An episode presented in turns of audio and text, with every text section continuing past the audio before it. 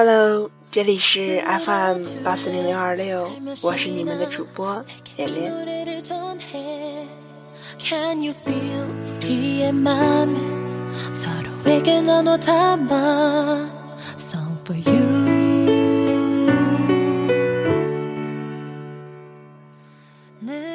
他们是因为声音而认识的，两个同样有着好嗓子的女孩。他们是一个刚刚出道的团队的主唱，那时候都还青涩，都不成熟，而他们的团队也开始的很艰辛。可是，两个主唱的声音却是真的好听。尤其是唱他们的成名曲的时候，高低音的合音，他们配合的完美无缺。感情是从什么时候开始的呢？也许是第一次见面，那个个子小小的他做自我介绍的时候；也许是在深夜，两个人最后离开录音室的时候。也许是在舞台上无数次唱起他们的歌的时候。然而，在团队的最开始，两个主唱拉着手，无比坚定的要陪着这个队伍走下去。女孩间的友情很纯粹，帮她整理衣领，或者一起逛街买买东西，就会成为好朋友。他们两个也是如此。十六岁的年纪，女孩子之间会互相聊心事，或者谈谈公司里哪个老师最变态，或者交流一下哪个品牌的面膜最好用。后来他们发现，其实他们的性格并不像看起来那样。那个个头小小的他。其实内心无比强大，不仅能唱出雄厚的高音，还能看最恐怖的恐怖片而镇定自若。那个表面冰山的他，其实比谁人缘都好，胆子出奇的小，却为了梦想坚持唱了好多好多年。在那些年青涩的时候，是他一直陪着他。把这个队伍带领着，从不为人知到后来大红大紫。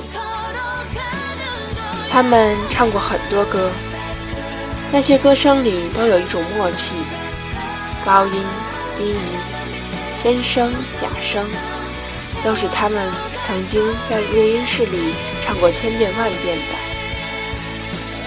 可以说，他们之间的友情度过着一段艰苦岁月。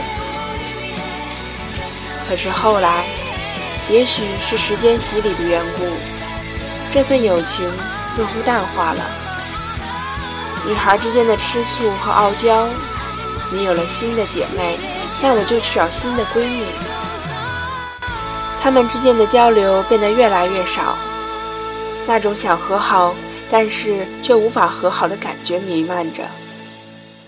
朋友之间貌似有什么变质了。再到后来，那个为了梦想坚持多年的冰山女孩走了。社会越来越现实，人的身不由己越来越多，他身上的压力越来越大。最后，他的老师对他说：“走吧。”谁都不知道，那个如今个头依旧矮小的女孩，为了挽留他，去找了所有老师。可是最后，他还是没法留下。他收拾行李离开的那天，他没去送他。他们还没有尝试过距离这么遥远。他还会给自己打电话吗？他还拿我当朋友吗？他们都在等一个答案。后来，他们重新有了很多朋友，都很好。玩得很开，但是就是少了那份他们之间无可代替的默契和知己。人生能有几个知己？不仅见过你在舞台上的辉煌时刻，不仅参与过你人生里值得永远铭记的瞬间，还见证了你在获得荣誉前踏着一地荆棘行走的辛酸疼痛。见过你没有被恶毒的攻击打倒，却在得奖的时候泪流满面。这辈子最好的知己，也只有他了。有一天录音的时候，小小的女孩突然想起来，以前他在的时候，他问过他一个问题，他的答案出人意料，还以为他表面那么冰山，不会说这种抒情的话。喂，你不会把我丢下吧